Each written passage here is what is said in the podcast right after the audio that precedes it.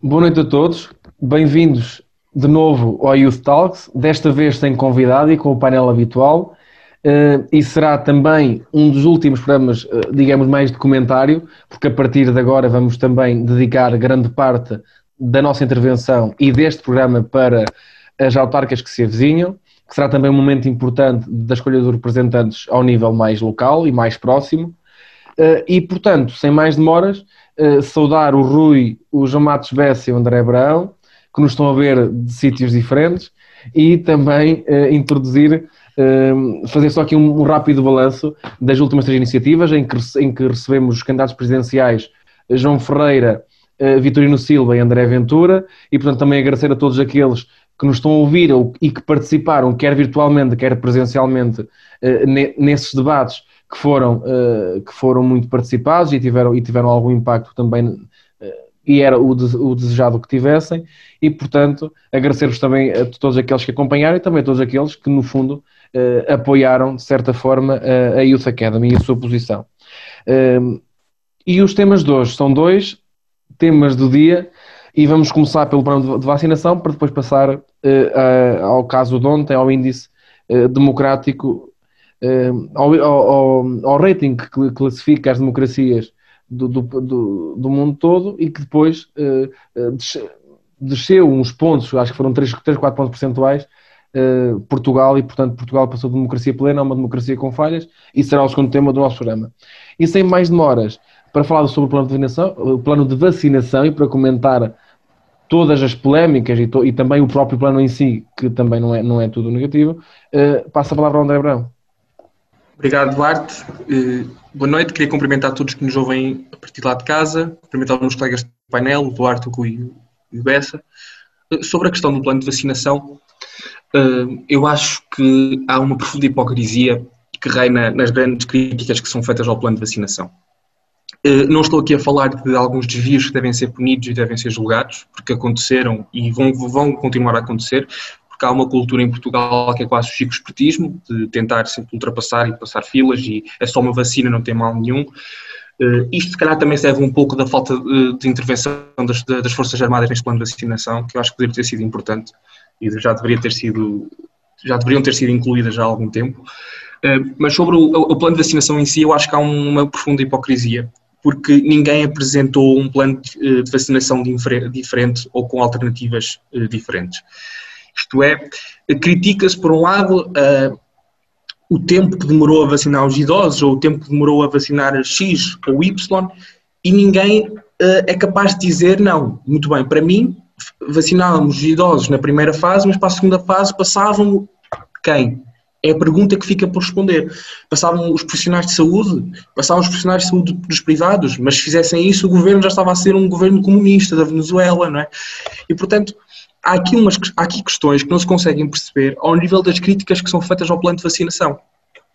E dentro do plano de vacinação surgiu um tema que para mim é, é um tema complicado e complexo que é a questão da vacinação dos, dos titulares de órgãos de soberania.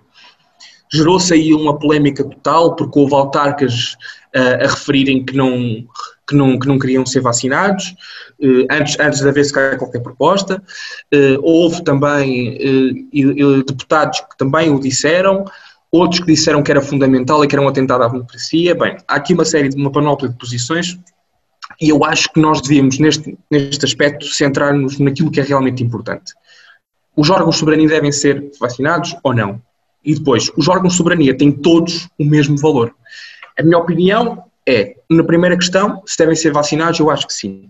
Se há uma crise, ou se o Primeiro-Ministro do S, se o Presidente da República do S, o Presidente da Assembleia da República do S, há uma série de questões procedimentais e até de normal funcionamento democrático, seja para aprovar estados de emergência, seja para aprovar o que quer que seja, que estão em causa. Isso não pode ficar em causa, porque era o que faltava. Nós estamos num combate, numa frente de guerra, e o comandante não estar presente. Para o bem e para o mal, são comandantes, estão à frente deste, destes planos e, e, e, do rumo que Portugal vai ter. E tem. E, portanto, eh, se a pergunta é, os órgãos de soberania devem ser vacinados? Sim. Agora, todos os órgãos devem ser, isto é, o poder autárquico é de soberania? É. Devem ser todos os autárquicos vacinados? Tenho dúvidas. Os deputados devem ser todos vacinados também, também já tenho um pouco de dúvidas. Agora, eu acho que se devia ter adotado era um critério. Era um critério um pouco mais restritivo que, por exemplo, o grupo parlamentar uh, fosse vacinado uh, um X número, em, em, proporção, para estarem presentes. Nos grupos, no, os deputados únicos, estes deviam ser todos vacinados. E depois, claro, o Presidente da República, ministros fundamentais neste processo e o Presidente da Assembleia da República. E acho que, devia, acho que se devia ter pautado um pouco por aí. Agora, eu acho que é importante criticarmos e, e, e negarmos qualquer tipo de, eh, de caminho a vozes que se levantam eh, sobre a crítica barata e populista política de que os políticos não fazem nada e que querem ser vacinados porque são chicos espertos e usam a sua estrutura de poder para ser vacinados, que é, é absolutamente idiota e não faz sentido absolutamente nenhum como eu já disse, nós estamos em plena guerra, estamos a enfrentar um combate que acho que é o maior combate das nossas vidas, ou pelo menos desde o 25 de Abril. E, e, nesse combate nós precisamos de comandantes, precisamos de pessoas que estão à frente que estejam preparadas para qualquer eventualidade de apanhar o vírus, porque nós, nós já percebemos que o vírus ataca todos. Mesmo pessoas que tenham totalmente cuidado, e os políticos principalmente, porque estão sempre em círculos e são obrigados a movimentar-se, são obrigados a ir à Assembleia da República, são obrigados a ir a certos sítios, e, e o governo principalmente, e portanto é necessário. Uh, termos atenção a esses casos e realmente uh, parar com estes discursos populistas de, de, comparar política com jogos de futebol e política com, com, com teatros e culturas que são igualmente importantes, mas nós estamos a falar do pilar fundamental da democracia. Pronto, gostava de ouvir as vossas opiniões, sendo que eu acho que não vão divergir muito desta, deste caminho, porque acho que nenhum de nós aqui é populista ao ponto de defender que os políticos não deviam ser vacinados. Obrigado, André. Agora cabe-me a mim também comentar um bocadinho o caso. E, eh, e de facto é verdade, o, ponto central foi aquilo que tu falaste, é muito em volta disto que anda, que anda a polémica, o que, anda, o, o que é mais falado o plano de vacinação. Por um lado, quem devem ser os prioritários do ponto de vista dos órgãos de soberania, e, e depois também quais são as falhas uh, que há e as fugas ao plano de vacinação, como é que elas são cometidas, porque são cometidas e como devem ser punidas. Parece-me parece que é que é esse, que é esse o problema que temos. Sobre os órgãos de soberania, que, que esse, aí parece-me parece que foi onde houve mais trapalhada e onde inicialmente se entrou naquela uh, uh, prática barata que é políticos não se vacina nenhum. Mas depois já se reformula e afinal de nenhum já passam a quase todos. E portanto, e aliás, até houve um deputado socialista, e eu sou suspeito pode dizer, uh, que veio chamar a atenção a própria direção do Partido Socialista, que foi a única que não recusou que o seu grupo parlamentar todo fosse vacinado inicialmente, o que não vai acontecer depois, porque a posição foi sempre alterando, para menos, para menos, para menos, até chegamos à posição final. Mas ainda assim, houve um deputado que se queixou que parecia que estavam a escolher os deputados as inerências e a ordem de importância para, para ir, a ordem de importância protocolar para ir a um evento qualquer de Estado, do que quem é que são dos cento e tal deputados que têm o grupo parlamentar, 106, creio eu, ou 107, que têm o grupo parlamentar, quais são daqueles que têm idades de risco, problemas de saúde que possam colocar a pessoa em risco, e esses sim, todos eles devem ter prioridade. O critério para mim devia, devia ter sido quais dos 280 deputados têm condições de saúde que podem uh, facilitar a transmissão uh, do a, a, transmissão não, uh, podem ajudar a apanhar o vírus e quais são as pessoas que, que fazem parte de, de, grupos de risco. E esses sim devem ser vacinados já. E os outros podem esperar, porque, certo, porque se não estão no grupo de risco, têm essa facilidade, tal como nós jovens tam, também o temos. Depois, acho claro que também, o que para mim, essa parte concordo com o André, que o Presidente da Assembleia da República, o Presidente da República e o Primeiro-Ministro, e até alguns ministros relevantes, por exemplo, o Ministro da Saúde, Ministro da, da Economia, Aliás, nós agora acho que temos dois ou três ministros que estão, que estão com Covid em casa e estão de baixa. Quer dizer, não quer dizer que estão com baixa, mas certamente estão com Covid, estarão com dores, estarão com dores musculares e, portanto, não terão vontade de trabalhar tal como se, tal como se estivessem vacinados e ainda não teriam esse risco. Portanto, o Primeiro-Ministro, alguns ministros, Presidente da República também. Não sei se será necessário também vacinar os presidentes uh, das autarquias todos, se bem que consigo perceber esse argumento. Esse é, esse é um dos que eu consigo perceber. Porque são os agentes que estão em contacto na primeira linha do ponto de vista local e, portanto, até consigo perceber o argumento, se bem que também não, não me parece de todo que seja essencial. Depois, a outra, outra perspectiva, mais das falhas, convinha, e essa parte foi a parte que eu não vi e que é a parte que se deve chamar a atenção ao governo, que é que realmente tenha uma atenção uh, redobrada para todas aquelas falhas que estão a ser cometidas, uh, até inclusive uh, por órgãos autárquicos e por pessoas que têm essa capacidade de poder controlar a entrega de vacinas e sempre que sobram, então sobram, vamos distribuí-las e vamos dar. E, portanto, uma, tem havido uma série de casos que que, que até atacam a própria credibilidade e autoridade do Estado a impor isso a outros e, portanto, convinha realmente que houvesse aqui uma fiscalização muito mais dobrada, porque temos notícias de lá que recebem uh, vacinas a mais. Uh, eu outro, anteontem vi uma notícia de lá que recebeu 3 a mais, 4 a mais, depois alguns recebem muito, certamente números a mais e se calhar recebem menos, e portanto convém ver essa gestão, esse planeamento, é, verdade seja que temos um ministro do, planeamento no governo, também era bom que ele pudesse ajudar a planear, a planear esta estratégia toda. E a saber quantas vão e porque vão, porque sempre que há sobra elas não vão voltar, de certeza absoluta. É, é, é como quando se manda para o hospital um saco de luvas a mais, um saco de máscara a mais, ninguém as vai reclamar, vão ficar com elas porque fazem sempre falta e portanto convém haver esse, esse planeamento, essa fiscalização e para quem prevarica mesmo sabendo que não o devia tomar, e até mesmo sabendo porque a pessoa, a partir que sobra, deve ter a honestidade de não a tomar e dizer sobrou, e então passa para a pessoa que, que a deve tomar. Como, como assim não acontece? E portanto, graças algum egoísmo em, em algum tipo, em, num certo tipo de cidadãos, haver aqui uma fiscalização e até uma, uma aposta muito forte na, na, em sanções pesadas que consigam uh, acalmar todas essas polémicas que atacam a autoridade do Estado. E, a, e a autoridade social é uma das coisas que, que, atualmente é das coisas mais precisas. E pronto, e, e fico-me por aqui. E portanto, agora, depois da minha intervenção, passo a palavra ao Bessa para também comentar toda esta polémica que, que está em volta do plano de vacinação. Força, Bessa. Boa noite. Boa noite. Antes de mais, cumprimentar aqui os meus colegas de painel, o Duarte, o Rui e o André, mas também cumprimentar todas as pessoas que nos ouvem lá em casa. Hoje, infelizmente, tem que ser uh, via Zoom. Preferíamos que fosse presencialmente, mas o, a saúde está primeiro, por isso estamos em Zoom. Quanto ao plano de vacinação, eu acho que é importante uh, tocar em três pontos. Em primeiro lugar, uh, as falhas uh, na distribuição e a toma indevida de pessoas que não estão no plano de vacinação. Eu acho que é importante, e eu concordo com o que o Abrão disse, ehm, eu acho que o plano de vacinação foi planeado bem, é um plano extremamente uh, difícil de concretizar, uma realidade totalmente desconhecida para nós, uh, e denoto alguma um bom plano, uh, acima de tudo, contudo, fruto da nossa natural naturalidade portuguesa, nós tentamos sempre fugir um pouco à regra e não querendo ser mau, mas tentamos sempre aldrabar. E foi isso que aconteceu.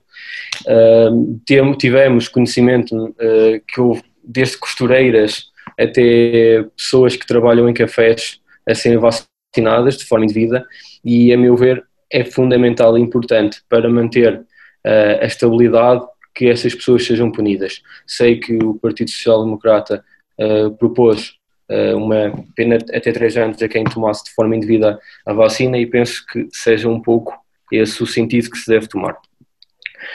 Uh, em segundo lugar, a toma por parte dos políticos, eu penso que o Abraão já falou uh, e o Duarte sobre isso, eu só quero dar a nota de sim, os políticos devem ser vacinados, porque sim, são os políticos que estão à frente uh, do combate à pandemia e mas também não, não pode ser toda a gente. Eu acho que tem que aqui, como tudo, haver um meio termo.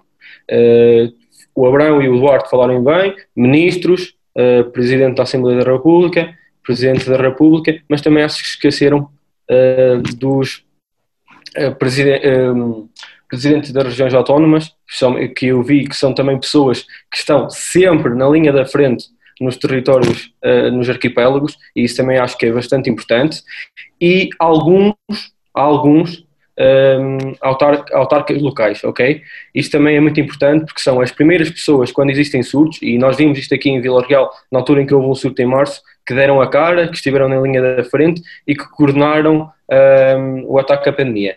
Por último, dar uh, apenas nota um, da demissão de Francisco Ramos, uh, que bem e bem assumiu um erro uh, no, no, plano que liderava e agora a tomada de, de posição por parte das forças militares, e que eu estou totalmente de acordo com o Abrão disse, e quero reforçar aqui que, que são forças que são preparadas através da logística, da organização para esse tipo de eventos em situações totalmente uh, adversas e novas como acontece na pandemia uh, e eu acho que foi uma boa escolha e penso que uh, apesar destas peripécias irá correr bem e, e deixo este, este pensamento. Obrigado.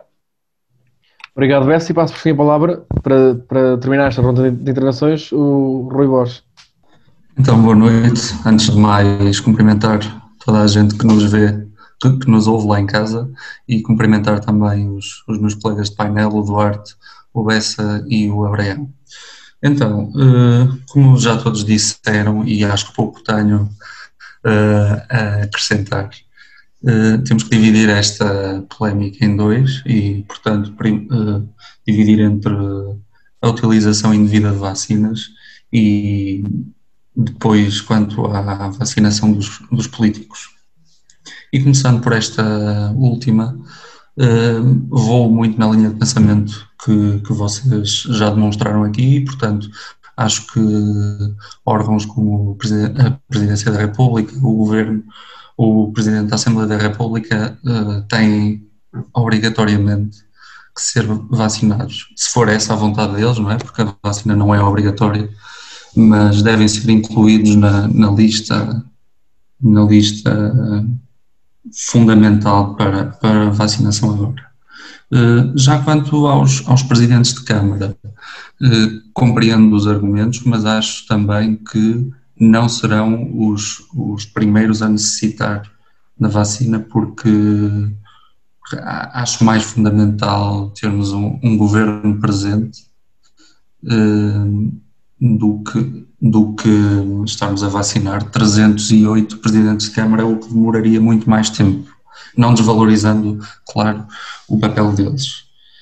Eh, mas, mas portanto, o papel do governo é, é afeta 10 milhões de, de, pessoas, enquanto que o dos autarcas afeta, dependendo de, da dimensão da cidade.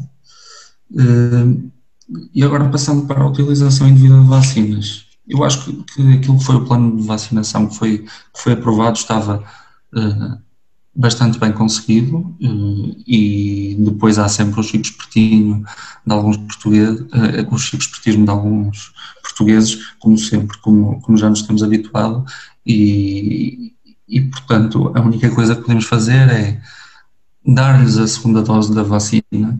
Eu acho que é preciso dar-lhes a segunda dose da vacina porque senão estamos a desperdiçar uma também uh, dar-lhes a segunda dose e depois, posteriormente, aplicar-lhes ou, ou uma pena de prisão ou, ou uma multa, se bem que eu acho que seria melhor uma multa do que, do que uma pena de prisão, mas, mas pronto, condená-los por aquilo que fizeram de mal e prosseguir a vacinação, vacinando o, o cidadão comum que não, que não, que não provoca estas promiscuidades.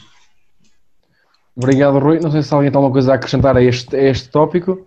Eu, eu, queria só aqui dar três notas, se me permite. Força, força, força. Uh, em primeiro lugar, é sobre um caso que foi a Presidente da Câmara eh, Municipal de Portimão, uh, que, foi, que, que, foi alvo de, de, um, de um ataque pá, que eu, é assim, eu, eu, eu cada vez menos entendo o que é que são as ordens profissionais.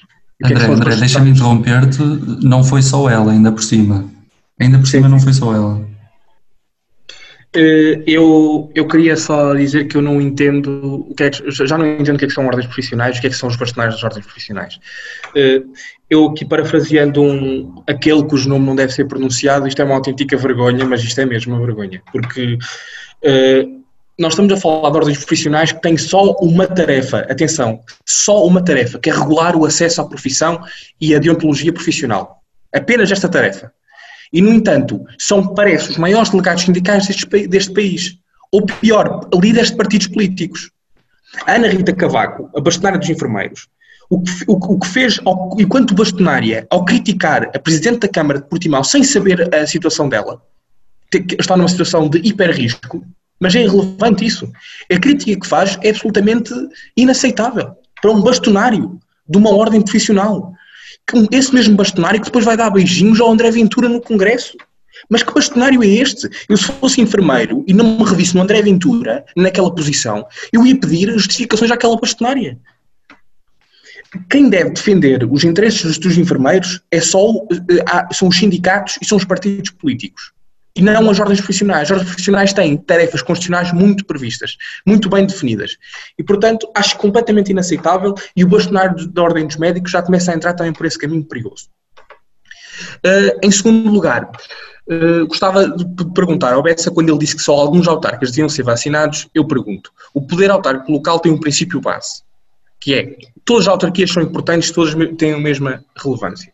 Eu pergunto: aqui que tipo de critério adotarias para só alguns serem, serem vacinados? O Presidente da Câmara de Lisboa e do Porto? Então, depois Não, a questão era numa perspectiva de idade, ok? Porque nós sabemos que a idade é um fator preponderante uh, na, na, na, questão da vacina e no Covid, ok? E aí eu acho que um, um Presidente de Câmara que tenha 40 anos não deve ser vacinado prioritariamente comparativamente com uh, Presidente da Câmara que tenha 60 ou 70, compreendes? É nesse sentido. Não tanto uma questão demográfica ou de importância, mas sim numa questão de idade, ok? Por exemplo, eu vi que o, P, o PS sugeriu a Maria Begonha para ser vacinada e acho que é de, de, de geral que existem dentro do, do grupo parlamentar do Partido Socialista pessoas com maior necessidade em termos de saúde e em termos de idade para ser prioritários. É neste sentido que eu queria, e acho, pronto, me parece que não ficou bem explícito, mas é numa perspectiva de idade, porque nós sabemos que existem muitos uh, presidentes de Câmara que têm idade e doenças de risco, e é neste sentido, ok? Uh, por exemplo, eu sei que o Presidente da Câmara de Vila Real e o Presidente da Câmara da Régua já vieram publicamente a dizer que, uh, em caso de que não queriam, certo? Mas eu, é, é no, no, sentido, e o critério que eu, que eu vejo é a idade, ok? Não tanto populacional, nem a importância, que você já estava a dizer, ah, o Porto, uh, Lisboa, não, é uma questão de idade, ok? E a terceira nota que queria deixar era realmente aqui ao, ao, ao, nosso Presidente da Câmara Municipal, Rui Santos, que foi que prontamente recusou qualquer tipo de vacinação e acho que, e acho que esteve bem. Acho que esteve bem porque porque não é momento, não faz parte do tal grupo de risco e, não, e acho que não. Acho que não Mas por outro lado, deixa-me só dizer uma coisa. Por exemplo, o professor Alberto teve internado bastantes dias uh, devido ao Covid. Mas, peço, mas é assim, recentemente. Tu, Estás a perceber o que eu quero dizer? Mas, não, mas é assim, se tu fores adotar não... esse critério, se tu for, é assim, o critério que nós estamos a adotar, os órgãos da soberania, não é tanto da idade, mas é o da importância. Certo. É de saber a necessidade. Porque nós sabemos que a doença, mesmo para alguém que não seja de risco, pode ter, eh, pode ter, pode ter tipo, sintomas diferentes. Há pessoas que em princípio não são de risco, mas depois têm algum tipo de sintomas ou, ou têm complicações com a doença. Ou até têm doenças que são desconhecidas. Portanto, isso não pode ser aplicado assim tão, tão, tão, tão, tão restritamente. Eu, eu, por acaso, tinha só uma coisa a acrescentar sobre este tema que me esqueci na minha intervenção, que foi a, a deputada do PS, Sónia Fertuzinho, acho que é assim, acho que, é assim que se chama, Fertuzinhos, Fertuzinhos, sim, sim. veio garantir que um, o ritmo da vacinação se ia manter. Ou seja, é preocupante, porque o ritmo uh, vai, vai mal por um motivo que eu vou dizer que é, se nós queremos chegar ao mês de junho, não, não é ao verão, no seu problema, mas queremos chegar ao início de quando começa a haver turismo, de quando a economia tem que ser aberta, de quando o país tem que dar capacidade de segurança, com o máximo de pessoas vacinadas, ou seja, o ideal seria 70%, mas entre 60% e 60% seria já o ideal, nós temos de começar a vacinar muito mais por dia. Nós estamos a vacinar, acho, creio eu, eu, eu, eu li esta manhã, eu li agora de manhã, 10 mil uh, pessoas por dia. Estamos, estamos quase a pensar. Nós devíamos estar a vacinar pelo menos por dia, foi aquilo que li dos técnicos, 40 a 50 mil pessoas. Para nós conseguirmos Duarte, chegar a 70% Duarte, no, início, aqui, no, aqui... no final de primavera e início de verão. E, portanto, o governo devia de unir todos os esforços possíveis, orçamentais, não orçamentais, o que fosse, para conseguir vacinar muito mais por dia, aumentar, isto não quer dizer que tem que passar já dos 10 para os 50 mil, não. Começar todos os dias a vacinar mais, mais e, e aqui reforçar o plano para, para conseguir. Mas eu espero, só, só, só fazer uma coisa, terminar esta parte, que era, e eu espero que uh, esta nova nomeação de um militar, de uma pessoa mais rigorosa, fora das listas partidárias e fora também de críticas de, de, por parte da oposição e de outros partidos, porque é, um, é uma pessoa que, que, impõe o respeito, digamos assim, porque não, não vem de partido, não vem nada, vem, vem de um órgão importante e, portanto, pode ser que consiga ter aqui algum, alguma imposição e consiga. E, e, ele próprio deu uma declaração esta manhã ou ontem à noite, eh, nesse sentido de que ia reforçar ia ser muito mais exigente no plano de vacinação, mas vamos ver como é que corre. Mas realmente não se devia manter, devia ser uh, reforçar e aumentar muito mais, quase em três vezes mais ou quatro vezes mais o plano de vacinação por dia. Duarte, mas uma questão. Uh, Portugal, como sabes, a nível de média de vacinas está à frente de, da média europeia e de muitos dos países, não é? E depois há uma questão que é o, esta, a, questão, a questão das vacinas, a questão das vacinas uh, foi acordada a nível europeu certo? A distribuição das vacinas. Não é cada Estado que negocia por si as vacinas e que as vai buscar. Foi tudo a nível europeu que é definido. E se, portanto, se o Estado não vacina mais, é porque não há vacinas disponíveis para, para serem administradas. Estás a compreender? A questão é só esta. O que nós, o que nós poderíamos fazer era aumentar o número em, em talvez centenas de unidades, centenas de vacinas administradas por dia. Agora, o que tu estás a dizer é impossível. E, aliás, essa, essa ideia de que nós no verão já temos que abrir por aí fora é para esquecer. Já há vários epidemiologistas e na própria reunião do Infarmed ficou definido que a imunidade de grupo vai-se vai -se começar a construir a partir de setembro apenas. E, portanto, nós temos ainda quase que mais um ano de lidar com este vírus. E as pessoas que não, que não pensem que é no verão, vamos todos ter imunidade, vamos estar todos vacinados e vamos já, já ter turismo e por aí fora. Isto não vai acontecer nem em Portugal, nem num, nem em nenhum lugar do mundo. Acho que é importante só esclarecer isso. Sim, mas eu, eu, eu, referia, eu percebo isso tudo e o que estás a dizer é verdade que há pessoas que, têm que, que sejam sempre, aliás, até há pessoas um bocadinho mais pessimistas que, que, que, estimam um ano e meio para, para se conseguir alcançar esse objetivo. Mas aquilo que eu estava a tentar dizer era que era importante que se munissem todos os esforços para, para inverter isso e para se conseguir já a maneira de fazer diferente. E só para dizer que uh, Portugal está um bocadinho acima da média europeia, mas não é um bocadão como está naquele gráfico que o PS apagou. São 0,23 pontos percentuais, ou seja, num gráfico real e, e, e, com uma escala ajustada, dá mais ou menos um milímetro de diferença ou dois milímetros de diferença no gráfico. É, mas isso, Portanto, isso, é uma isso, coisa isso, isso, anda, anda, isso, ela são, ela. São, são, politi são politiquices, pá, que eu acho que não, sim, sim, não, mas não eu, importa. Isto, isto, isto andar, andar, é andar a discutir a cor dos gráficos, o tamanho dos gráficos, a escala que se usa, a escala que não se usa. A verdade é que estamos à frente da média europeia. E nós temos um que perceber que isto é um plano e que a distribuição é feita pela União Europeia e não é feita por Portugal. Isto é, Portugal se quer vacinas, tem que respeitar o que foi acordado com a União Europeia e o que é que está acontecendo nos outros países. Se fôssemos só nós, Portugal, que batíamos, com, a, com, com, batíamos um murro na mesa e dizíamos não, queremos X vacinas e elas vêm, aí podemos culpar o governo. Como não é Sim, essa visão de que temos que é vacinar é mais, tem que haver mais vacinas. Sim, mas a verdade é que há notícias. Olha, e, e aconselho, e aconselho todos, todos os nossos ouvintes e também aqui os meus colegas de painel a verem a situação que está acontecendo na Alemanha e os processos judiciais que vão haver com algumas, com algumas, com, com algumas, eh, com algumas farmacêuticas, por exemplo, a AstraZeneca. Aconselho a ver esses processos, com processos mas, também, mas também é verdade que uh, há notícias de que há, que, que, há vacinas de sobra e que afinal já não são de sobra, mas que vieram a mais, que já não são mais. Há uma série de notícias que são Não, há de, há, há, de, há de sobra quando são alocadas, não no geral. Isso é diferente. Não sei se alguém mais quer dizer alguma coisa neste ponto. Assim sendo, dou por terminado este ponto, só falta ter aqui o martelo para bater na mesa, fica terminado e, portanto, passo. Uh, aliás, porque somos todos os direitos, à exceção do Rui, todos, quase todos. Uh, e portanto o martelo não se, não se aplicava, era mais se fosse do PCP, talvez fosse lá. Mas a verdade, a verdade é que vamos passar ao segundo tema, que não, para isto não descambar, e portanto, para o próximo tema sou eu que vou começar, para começar por falar sobre a grande polémica uh, em torno do, do índice que é feito anualmente uh, para avaliar as democracias e o nível democrático de todos os países que é feito pelo jornal The Economist, e, portanto, neste caso, uh, baixa uh, a posição de Portugal, que estava em 8.2, escreveu para 7.8. Portanto, é uma, uma, também é pouco, é, é, como o gráfico, são poucos pontos percentuais que mudam, portanto, não, não, é muita diferença. Não há assim uma quebra tão grande como também se quer parecer fazer. Portanto, não, a, a crítica não, é, não deve ser muito feita por aí. Na minha opinião, portanto, isto tudo quase que desponta, a notícia passou um bocadinho despercebida, mas desponta a notícia quando a Juventude Social Democrata envia um ramo de cravos para a sede do Partido Socialista com uma carta a dizer que o Partido Socialista, como devia, como é e sempre foi o grande defensor da democracia, e, e essa é uma verdade inquestionável, parece-me evidente. Uh, aliás, não é só, mas parece-me que seja um dos pilares da, da democracia portuguesa.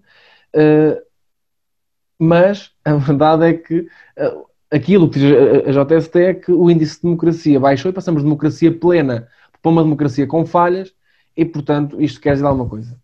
Claro que depois facilmente se foi ver o historial todo, desde 2003, desde 2004 até, 2000, até 2020, sendo que nessa pesquisa alucinante falta lá o ano de 2009, não se sabe bem ao certo porquê, eh, é mais ou menos como na Coreia do Norte que falta o ano 2020, porque não interessa também muito. Há, sim, há umas incoerências, há anos que não, que não se avalia. Mas ainda assim, posto esta suposição minha, que vale o que vale, eh, com os factos, vem atacar que eh, houve níveis piores, o que é verdade, durante o, o tempo e falta de 2007 também, verdade. E portanto, mais um. E portanto, hum, estava-me aqui a recordar, para quem não está a ver em casa, como isto não é visível, o João Matheus estava a dizer que também havia 2007. Portanto, acusam, eh, não é acusam, fazem a menção que de 2011 a 2015, quando foi o governo do PSD e do CDS, que neste caso a JS é como é do PSD, faz a crítica, portanto está vinculada, uh, que devia ter atenção àquilo que foi no passado, as classificações que teve um governo do seu partido e não apontar o dedo aos outros. No fundo, é isto que, que o gráfico vem apontar, no fundo, é uma hipocrisia. Mas, na verdade, se nós formos honestos a avaliar quais foram os fatores que, eh, ou qual foi os dois fatores que eh, impediram os bons resultados, e, e, e, também parece que tenha sido um dos que tenha contribuído, embora que pouco agora, também para esta, para esta baixa classificação, de 2011 a 2015, foi essencialmente o déficit excessivo que nos colocava numa dependência eh, de, dos credores, ou seja, nós não éramos autossuficientes enquanto, e éramos, éramos dependentes a um nível brutal. Em 2011 o déficit público era de 11% e, e o, o, governo, então referido e criticado, digamos assim, eh, deixou o déficit em 3%, ou seja, houve aqui uma quebra uh, enorme, ou seja, uma redução, houve um, um parâmetro orçamental cumprido, não na sua totalidade, mas em grande parte, muito mesmo.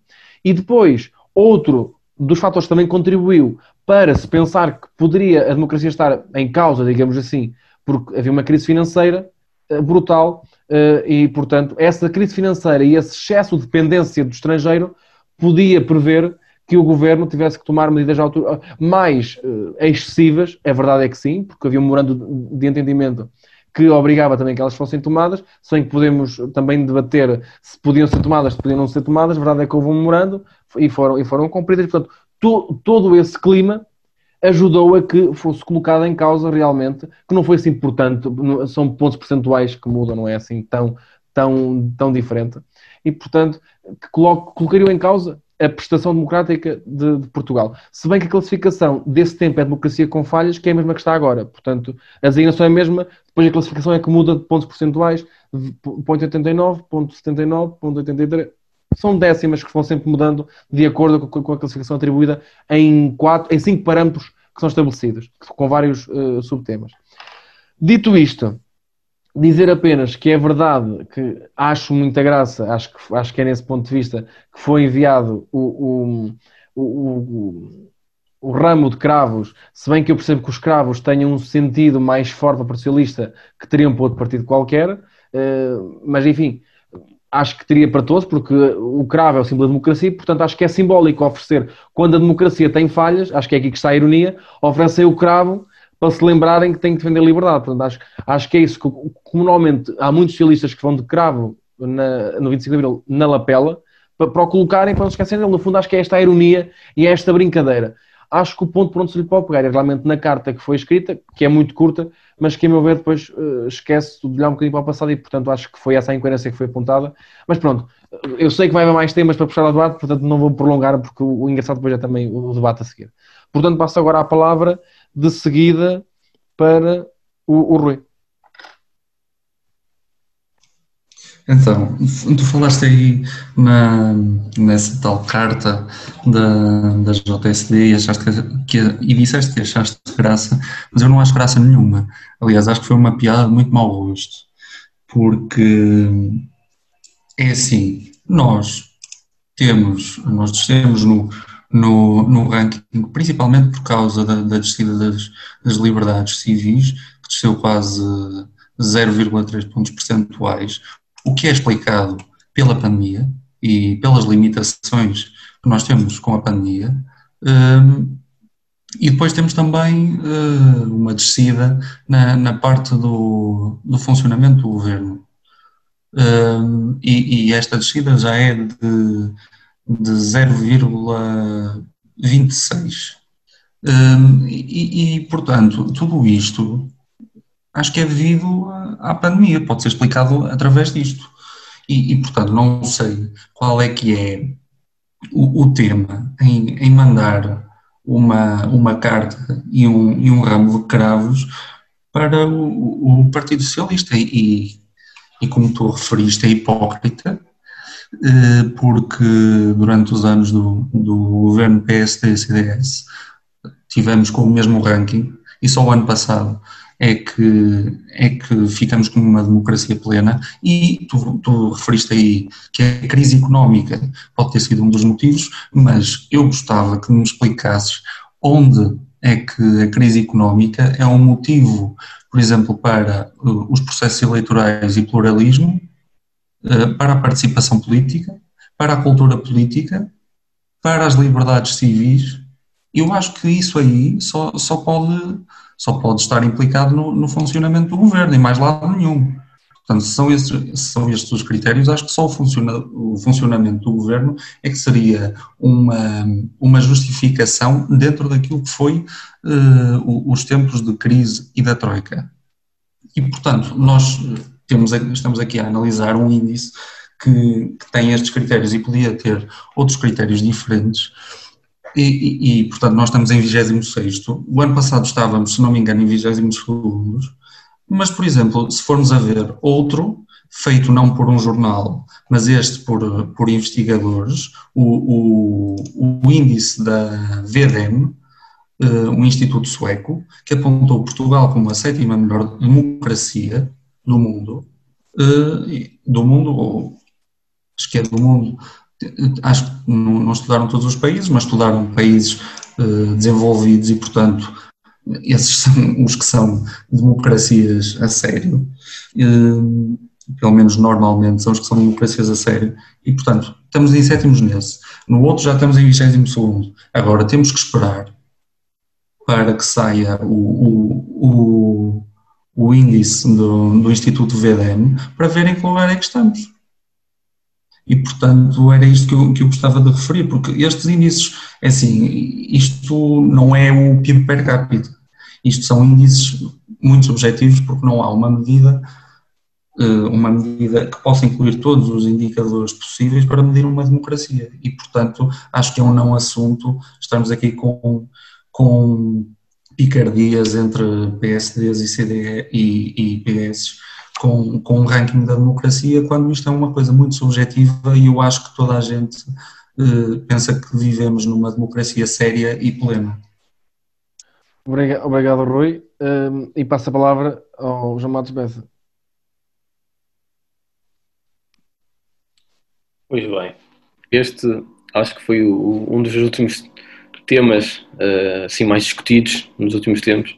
Assim, eu acho que hum, o ramo de cravos e a mensagem uh, foi um pouco marcar posição, uma, uma picardia, uma, uma forma um pouco original de, hum, da JST, uma, um pouco quase irónico, uma brincadeira que a JST teve uh, por parte hum, para com o Partido Socialista.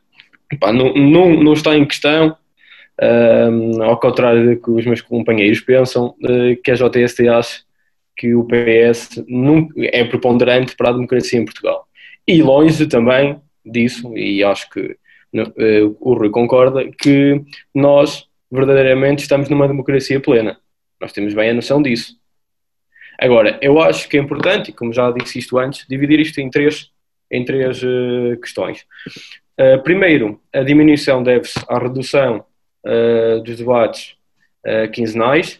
Depois, à falta de transparência no processo de nomeação do, do Presidente do Tribunal de Contas. E, por outro lado, um, a questão da falta de, de liberdades devido à pandemia.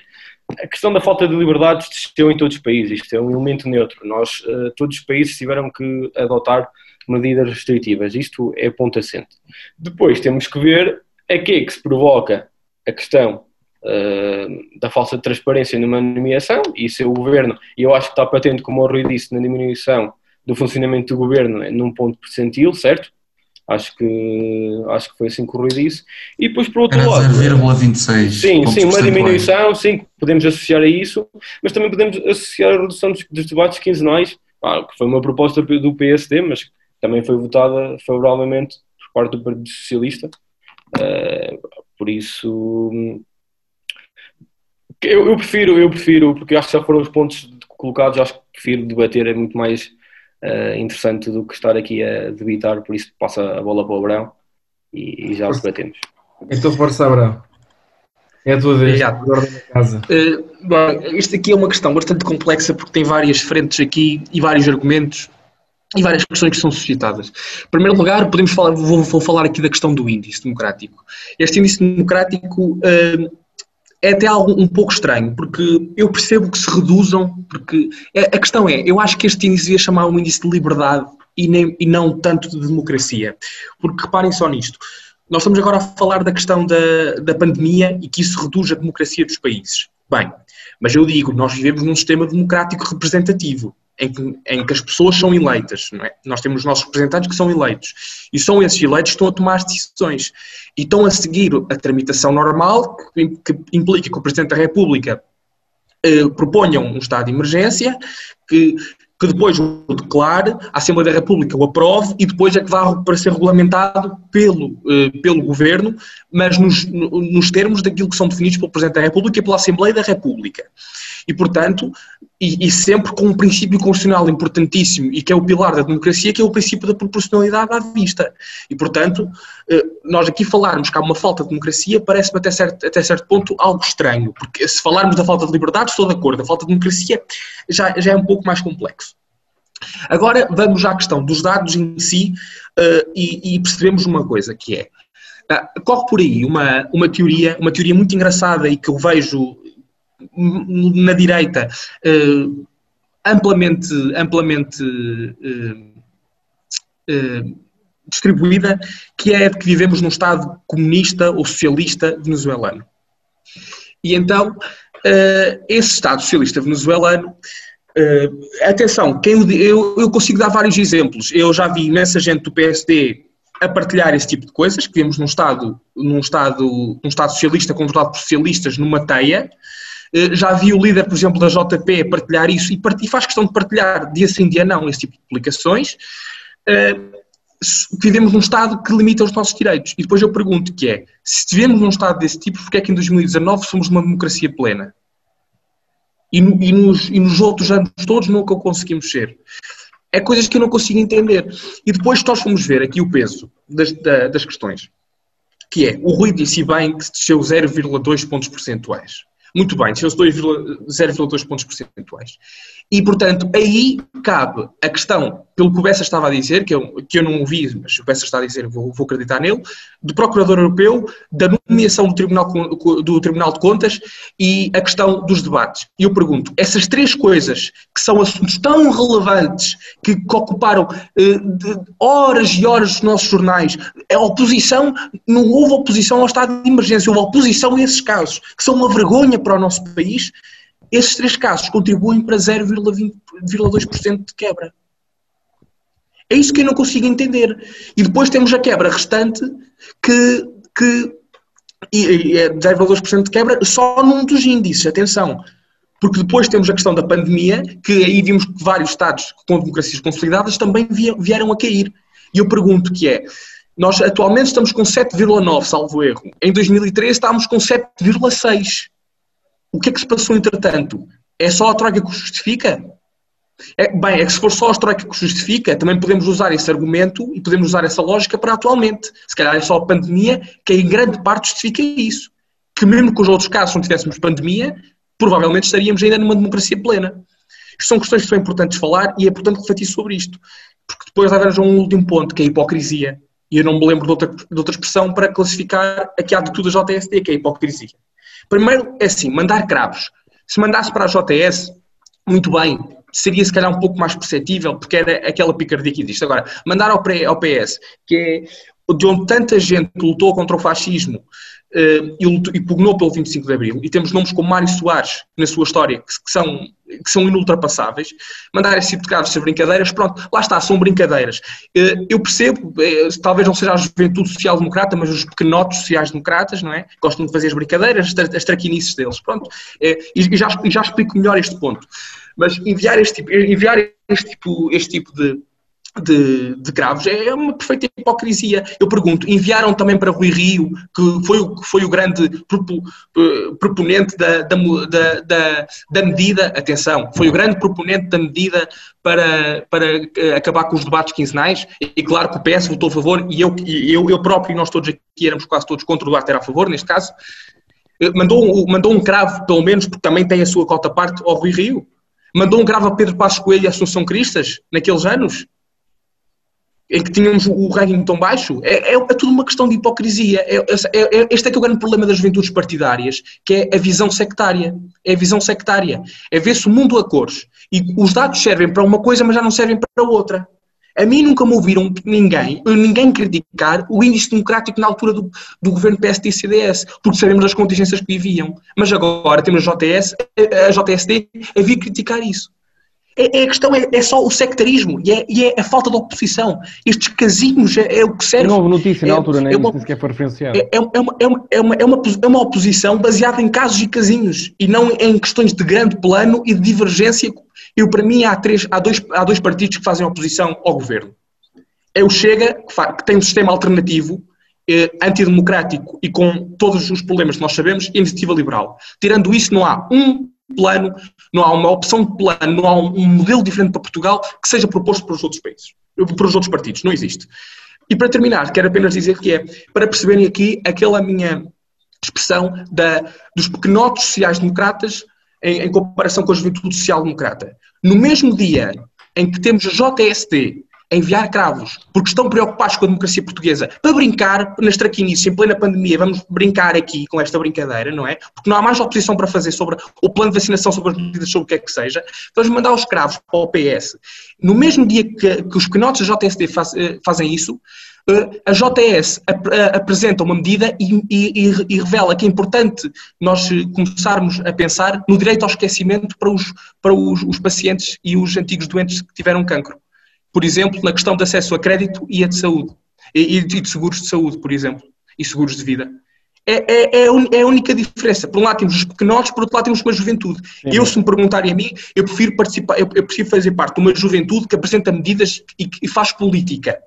E não os pequenotes que fazem politiquice. É a minha opinião. Eu sei que há pessoas que têm visões diferentes, até porque têm visões diferentes daquilo que é uma juventude partidária.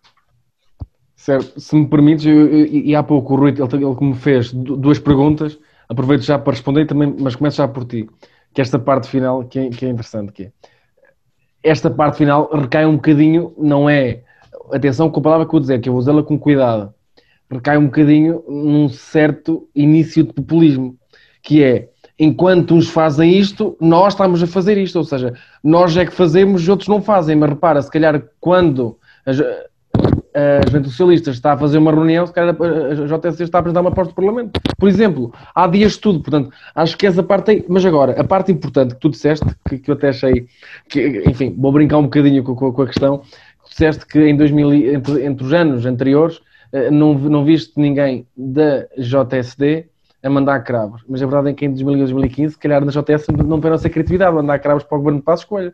Teria sido uma coisa muito engraçada e se calhar não tiveram essa criatividade, se calhar faltou criatividade às lideranças dessa altura.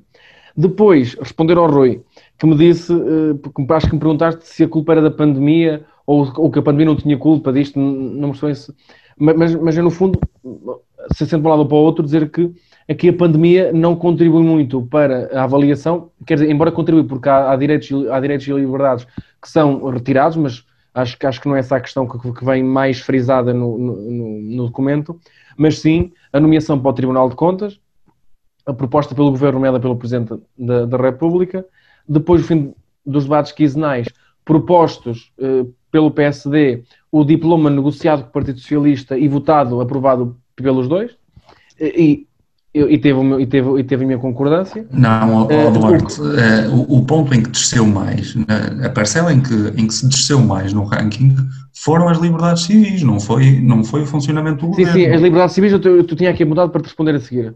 Eh, as liberdades, eu, eu ia, te, ia te responder com, com, com a troca, mas eh, só para E depois, o Procurador Europeu, uh, que também foi um caso que, que é referenciado no final do, do, do texto que, que lanço para, para explicar o porquê de ter baixado, uh, também me parece, acho que esse aí é um caso que envergonha. Olha, desculpa, desculpa interromper só, Duarte. Eu agradecia, eu, eu, porque eu, eu, eu, não estou dizer, já sei dizer. eu não estou a fazer de ignorante e, e, queria mesmo saber de que forma é que a forma como o caso do Procurador Europeu foi conduzido afeta a nossa democracia afeta a democracia. Eu não, eu não estou, eu não estou, afeta, eu não, não estou aqui a fazer sim. figura de ignorante. Não, não, não, não, não estás. Mesmo, não, sei mesmo. Aliás, é uma, no, fundo, no fundo é uma pergunta que não quem é conhece, pergunta. Quem conhece o processo sabe que, sabe que não. No máximo sabe que, que há uma falta de transparência e, e, uma má figura que Portugal faz lá fora. Pronto. Mas isso afetar a democracia não consigo entender como.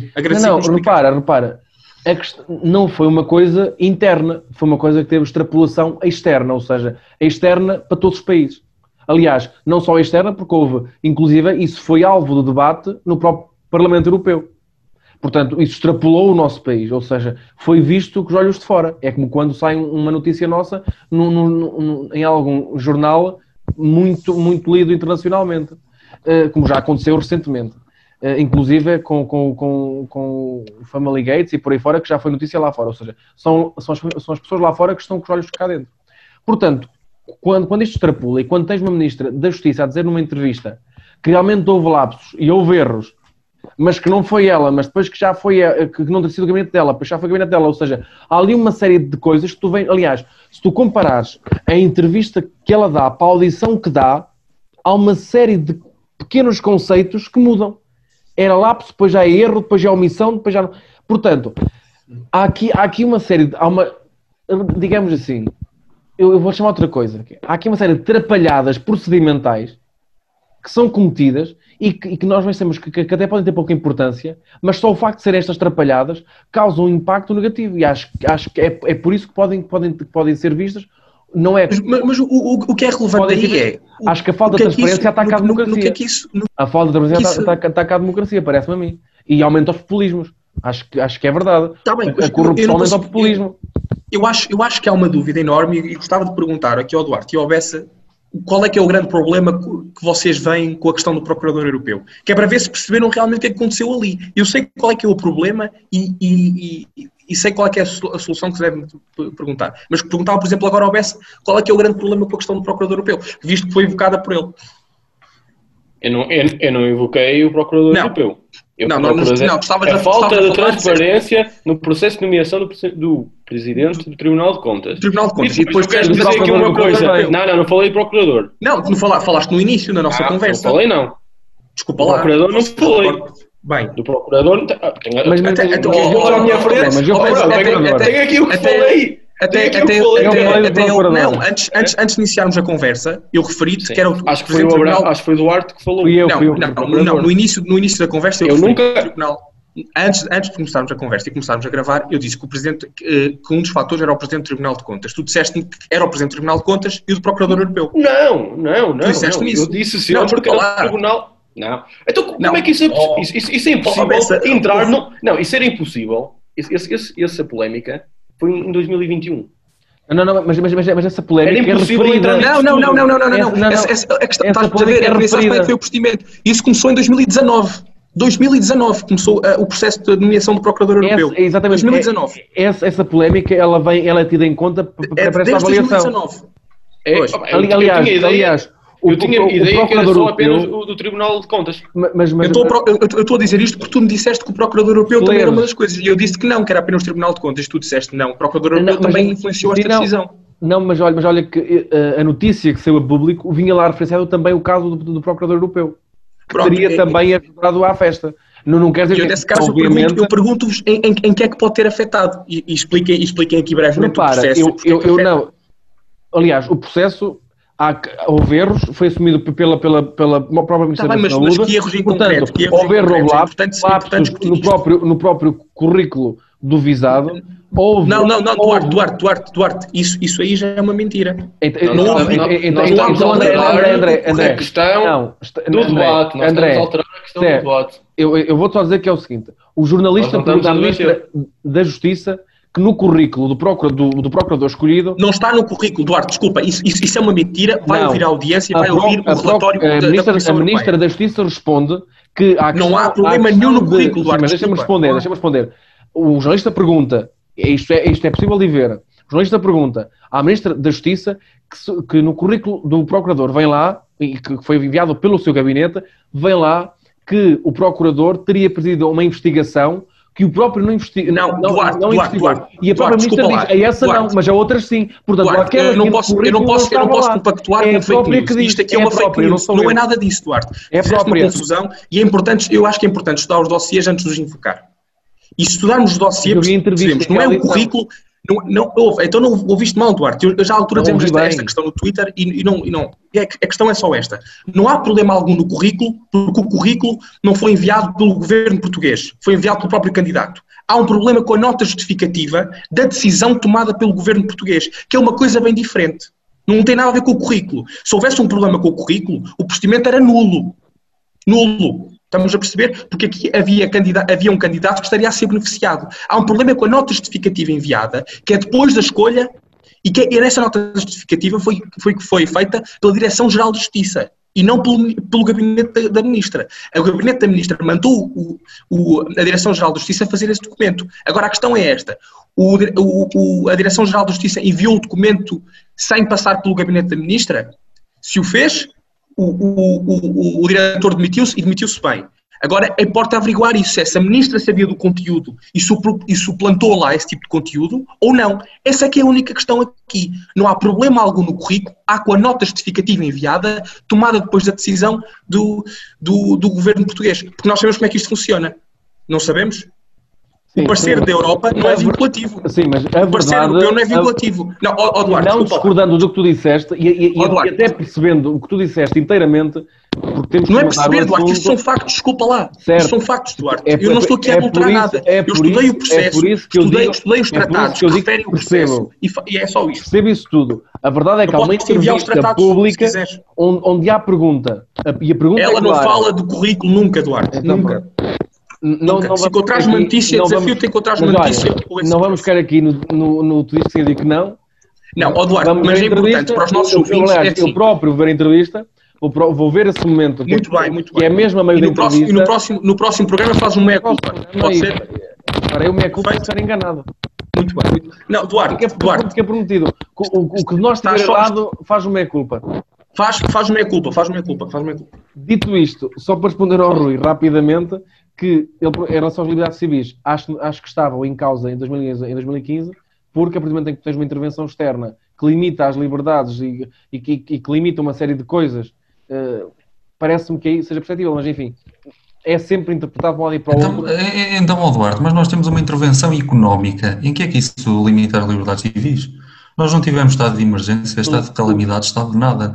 Não, mas, mas, mas, por exemplo, tivemos um nível brutal de desemprego, tivemos um nível Então isso brutal de- condiciona as liberdades civis? Não, isso, isso não, não quer dizer que condicione, mas é um, é um motivo que. Eu, eu- como é que é explicar isto se- sem que pareça estranho? O que eu vou dizer pode ser um bocadinho estranho e até um bocado eh, infantil, mas é verdade. Eh, há uma série de fatores que não são visíveis que podem impedir a qualidade da democracia. não só aqueles que, que não são visíveis aos olhos das pessoas, mas há outros, quando as pessoas têm desemprego, não querem participar, ou porque não tiveram emprego, ou porque são descontentes com o país e não querem participar. Aliás, e nós vimos isso durante, durante os anos da Troika, muita gente a dizer que não fazia isto, não fazia aquilo, não fazia não sei o quê, porque não, não sente, não sente à vontade. Eu não sei, eu sei que nos anos o da país, Troika for- foram iludida os anos em que houve manifestações maiores qual. em Portugal.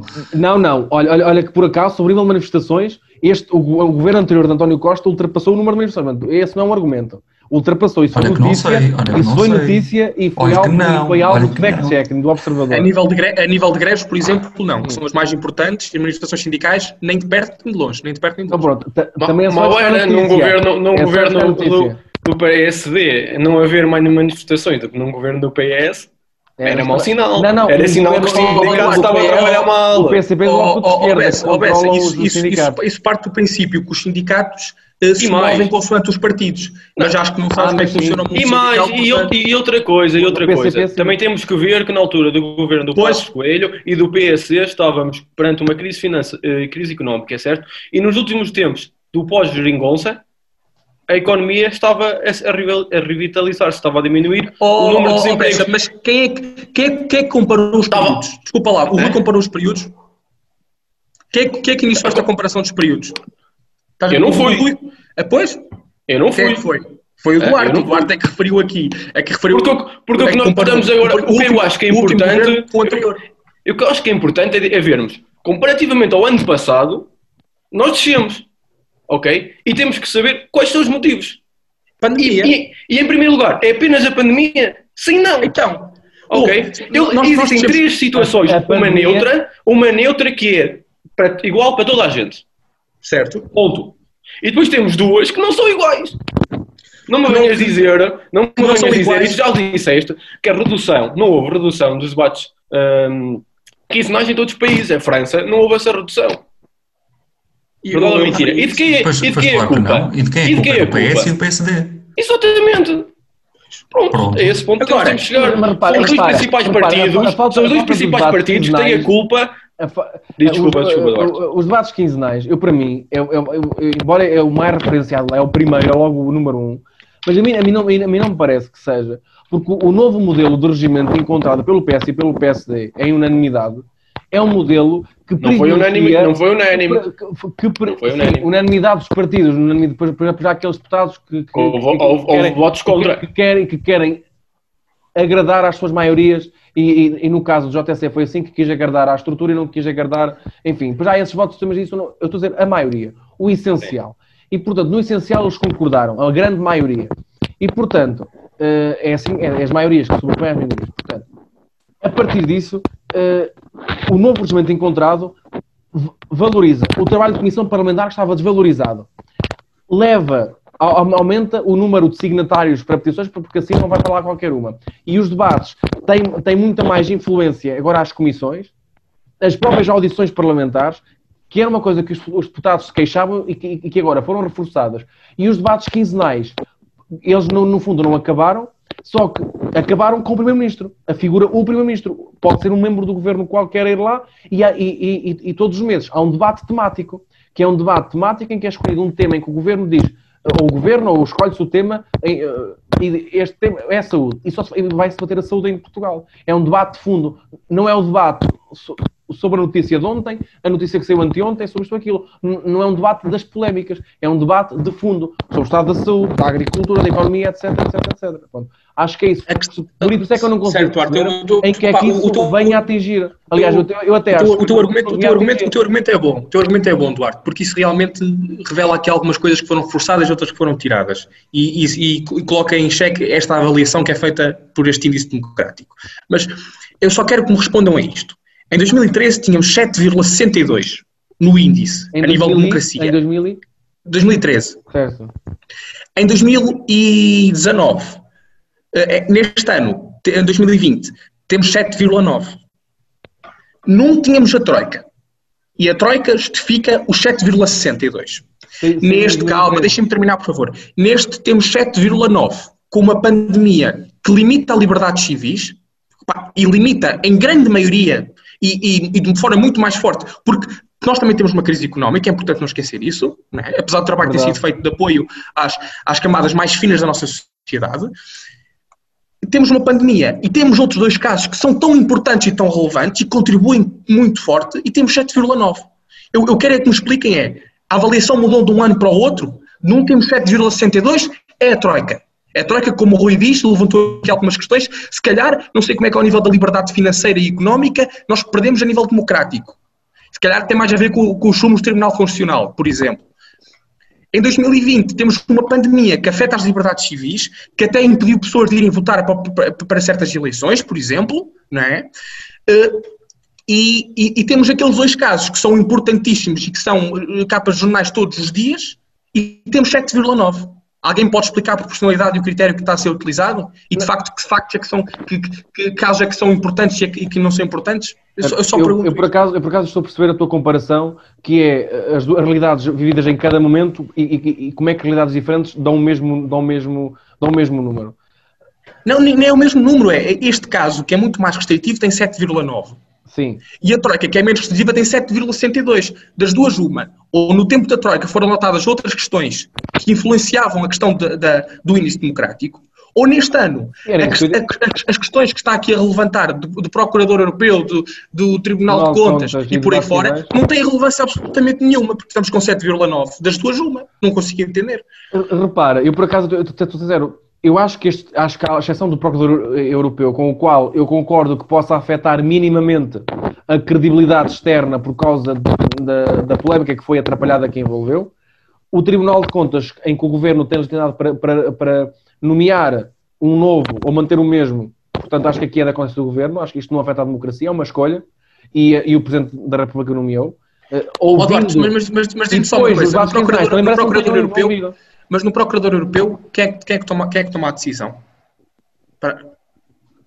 Portanto, eu aqui, eu, eu, aqui já. Não, quem, quem, eu, quem, quem é que toma a decisão? Eu o que vou dizer a seguir já é sem conhecimento claro da causa. Okay. É aquilo okay. que me parece. Uh, eu, quando, quando, quando percebi do início do processo, o procurador foi, foi escolhido por um júri não. que classificou os três candidatos com, com uma pontuação.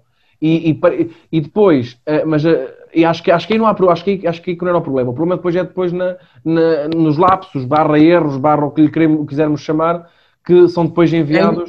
Duarte, se permites, em 20, em, 20, em 20 segundos esclareço.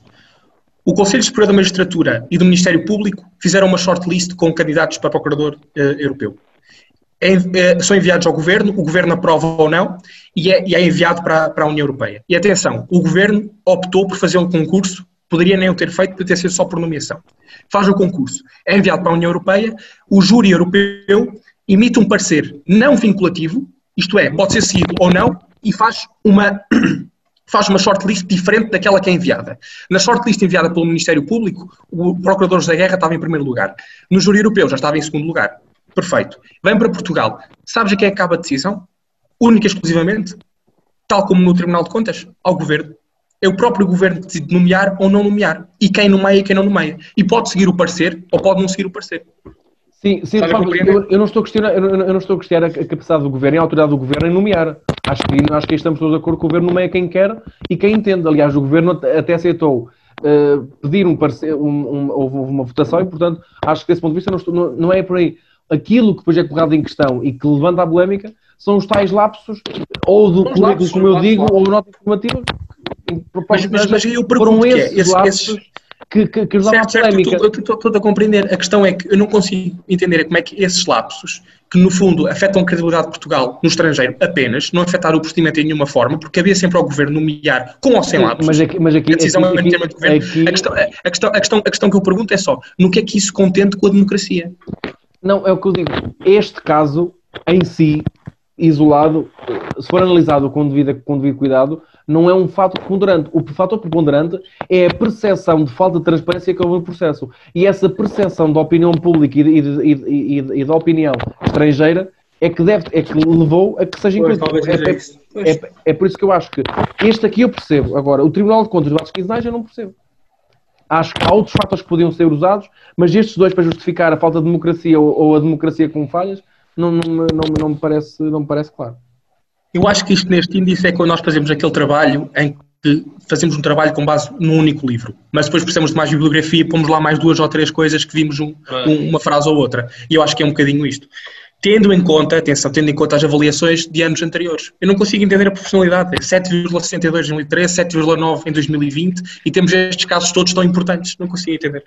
Sim, eu, eu, por acaso aí os outros, enfim, já há algum tempo, mas estes aqui eu só concordo com eles, com os outros dois não consigo perceber como é que foram usados, porque, porque o Tribunal de Contas é uma nomeação clara do Governo, é uma escolha de recondução ou não recondução, é do, seu, é do seu poder, é da sua autoridade escolher ou não escolher, e o Presidente da República nomeou, não levantou nenhuma questão, ninguém levantou nenhuma questão, e depois os bases quinzenais, é como eu já disse. Também não parece que tenham sido um ataque à democracia. Uh, Parece-me, pela vossa cara, que já ninguém quer acrescentar mais nada ao assunto, uh, é tudo cara de gente contente e, portanto, Uh, vamos passar à parte final do programa, uh, às notas positivas e negativas, também já ultrapassamos o tempo, mas uh, de certeza que os ouvintes estão contentes de nos ouvir, portanto vão ouvir agora a nossa nota positiva e negativa do mês. E, e, se me permitirem, se calhar até posso começar já eu também. E portanto, nota positiva, dizer que hoje mesmo há um, um herói nacional que faz anos, que é o Cristiano Ronaldo, e portanto um, um abraço de parabéns e é, por isso é que é uma nota positiva, que é, é uma das pessoas que tem levado o nome de Portugal, talvez a pessoa que levou Portugal mais longe a seguir, a seguir aos descobrimentos, é ele, e portanto, desse ponto de vista, um, um abraço solidário de parabéns ao, ao nosso ao futebolista, ao melhor futebolista do mundo, ao melhor jogador do mundo, para ser mais claro. E depois, também outra nota, mais, outra nota positiva, uh, aos autarcas Carlos Carreira e Ricardo Rio, autarcas de Cascais e de Braga, respectivamente, que estão nomeados para um ranking de, de melhores uh, autarcas, acho que, acho que é assim. Eu até, eu até vou confirmar essa informação para, para não me enganar. Acho que é sempre bom termos autarcas portugueses nomeados para, para, para concursos internacionais e é sempre bom reconhecer o, o, trabalho de autarcas portugueses, sendo os sociais-democratas ainda mais, ainda mais me deixa, me deixa contente e portanto não esconde essa, essa, essa alegria. E depois, uh, a outra nota, a outra nota positiva que tinha, portanto, eu estava agora aqui a confirmar, eles foram uh, nomeados para o prémio World Mayor, Mayor 2021. Portanto, que ganhem e que algum deles ganhe, que é, bom, é mais um sinal para Portugal. Não é só o Ronaldo que ganha lá fora, também são autarcas nossos uh, que ganham lá fora. E depois, outra nota, outra nota positiva foi a escolha do governo de um militar para uh, tratar do plano de vacinação, parece uma coisa positiva. E aqui o governo escolhe bem, porque, uh, como não é um, como não é, um, não é um político, como eu já disse, pode aqui também fugir alvo de críticas e ser alvo de críticas da parte de, de, outros partidos que tenham essa, essa maldade de estar sempre a criticar tudo e todos. E depois as negativas. Uh, estas vão ser um bocadinho polémicas, mas são notas negativas e como não tivemos ainda, não reunimos antes, eu tenho que as dizer agora todas. A primeira, a primeira, nota negativa é recente, é a única que é recente, que é uma nota negativa de, daquele do comportamento hipócrita uh, que teve o Diogo Faro uh, na sequência do ataque que tem feito numa agenda própria permanente de ataque aos outros e agora, por acaso, foi a vez de testar os telhados de vidro dele e, portanto, toda essa hipocrisia, uh, concordando, discordando como tudo foi feito, e, a proporção, e, a proporção, ou desproporção que tomou, do, com vários pontos de vista, também parece-me um ponto de vista negativo, não só a proporção, a proporção que tomou, mas também a própria hipocrisia da pessoa que está sempre a apontar os telhados de vida aos outros, quando na verdade também, também ele próprio tem uma telha de vida, pelo menos uma que já percebemos que tem. E portanto, acho que também foi até até aqui alguma coisa de positiva que é para também percebermos que não podemos estar permanentemente a atacar os outros. Quando ele é uma das pessoas que, que destila ódio permanentemente no Twitter, uh, mais no Twitter, quando ataca, condena, uh, ainda aqui há dias estava uh, a gozar com um militante por ter um bigode e tal, enfim. Uma série de coisas que podíamos estar aqui todos a falar, também é outro tema de conversa, certamente, mas pronto, apenas aqui esta nota negativa de, ao discurso hipócrita e também de destilar sobre ódio, ou mais dois pontos negativos. Isto é tudo ódio. Agora o ódio é quase matéria estanque do dia a dia. Depois, também, como nós temos aqui um evento com o André Ventura, e portanto aqui um ponto negativo, não a organização que esteve muito bem, e ao painel, e portanto os meus parabéns também para vós, que não tinha feito. Um, também dizer que todos dá uma nota negativa a todos aqueles ataques que a associação e qualquer um de nós, eu e qualquer um de vós tenha sofrido por causa de cumprirmos o dever democrático de convidar a todos. E, e, também uma nota negativa, já fora deste tema, porque também não quero estar aqui a perder muito tempo com ele, uh, porque acho que é relevante já está uh, ao Francisco Ramos, antigo presidente da Task Force da Plano de Vacinação, que se demitiu, portanto, uma nota negativa à conduta dele, essencialmente àquela frase que me pareceu até um bocadinho negativa, e aliás, eu não vou dizer outra palavra, porque tinha que pôr um pi a seguir, que era hum, que toda a gente percebia as falhas e, e as falhas de, de, de fugas de, de, vacinas para outras pessoas, exceto os 500, as 500 mil pessoas que votaram no André Ventura. Pronto, fiquei aqui numa confusão total, numa declaração alucinante, que, ou seja, passou um atestado de burrice a 500 mil pessoas que há, que há um ano não havia Chega, votavam nos partidos quaisquer, que agora votam Chega, passam a ser burros fascistas e não percebem nada. Acho que aqui também é preciso medirmos um bocadinho na balança o discurso e, e, às vezes parece que há um André Ventura que tem esse discurso, mas pelo visto há outros que copiam e fazem réplica. E acho que temos de ter esse cuidado sempre que, eh, sempre que o discurso que usamos, portanto, esse ponto negativo também para o Francisco Grana. Por um lado, foi emitido e pode ter um discurso que, que, a meu ver, não é, não é aceitável. E posto isto, passo a palavra a quem quiser dar o ponto negativo e positivo. Talvez, se calhar, agora, como comecei eu, uh, uh, e portanto, se calhar vou dar a palavra ao Rui. Pronto, então, antes de mais, Duarte, deixa-me corrigir-te. O Ricardo Rio, não sei se será social-democrata, mas sim militante do Partido Social-Democrata. Depois, uh, dar um ponto positivo para a diminuição de casos que já começamos a ver, uh, de, de, casos de, de Covid-19 a diminuir e, e depois a minha nota negativa é para o aumento de, de 8 milhões na despesa do Governo Regional dos Açores durante os próximos quatro anos. Uh, e, e a, aquela rede de familiares que tanto foi criticada durante os anos em que o PS esteve no governo, tanto nos Açores como, como no continente, ou como no país como um todo, e portanto é, é uma atitude de hipocrisia e espero que, que o Chega saia do acordo, já que é tão contra uh, estas coisas. Muito bem, Rui, mais se fizer impossível. Uh, obrigado, uh, obrigado também. E agora passo a palavra ao João Matos Bessa.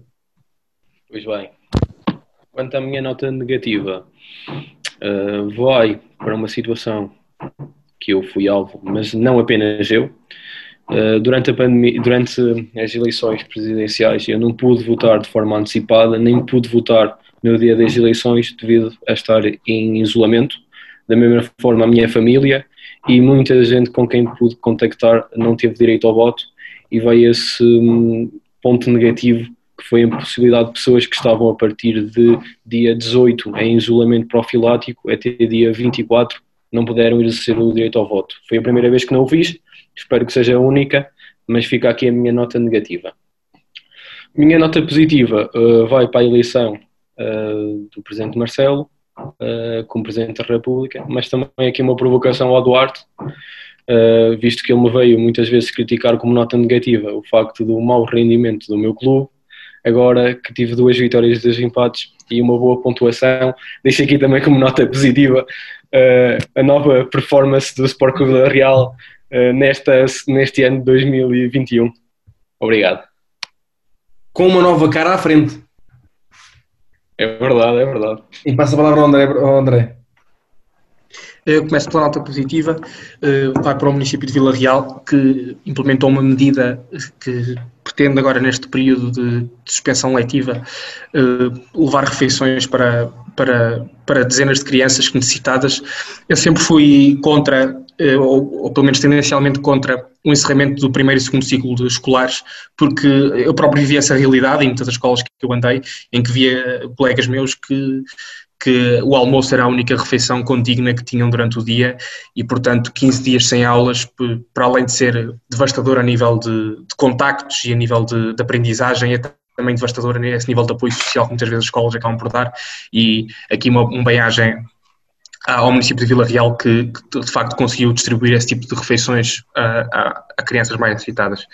E depois, agora aqui no plano internacional, dois pontos, dois pontos negativos. Na antiga Birmânia, em Myanmar, o golpe de Estado que foi levado a cabo eh, deve nos preocupar e devemos estar atentos eh, e a Ordem Internacional tem acompanhado de perto esse mesmo caso, e depois também uh, o caso Navalny na, na, na, Rússia, agora foi preso, e portanto estamos aqui a falar quase que uma perseguição política em pleno século XXI por um, por um Estado que, pare, que parece ser encarado por os outros como um Estado plenamente democrático, quando temos algumas dúvidas até a nível oligárquico e a nível de, de influências, e acho que a Ordem Internacional, a ONU, aqui um apelo ao, ao nosso secretário-geral, uh, António Guterres também para participar ativamente e nós também enquanto NATO e enquanto enquanto país relevante na ordem internacional aqui assumir uma posição de uma posição firme no combate a este tipo de, de autoritarismos. Muito obrigado André e eu subscrevo os vossos eh, votos todos, concordo com todos e com os, com os negativos e despedir-me dos nossos ouvintes e de quem nos ouve através da rádio ou do, ou do nosso podcast. Uh, um abraço para o Rui, para o André, para o João seja, seja, para qualquer cidade onde estejam a acompanhar. E, portanto, um grande abraço e até ao próximo programa, que já será, então, dedicado às autarcas e onde, teremos, onde vamos procurar fazer debate com uh, pessoas uh, destacadas da região e não só, e também do país, mas sempre dedicado à perspectiva autárquica. Muito obrigado a todos, uh, boa noite e até ao próximo programa.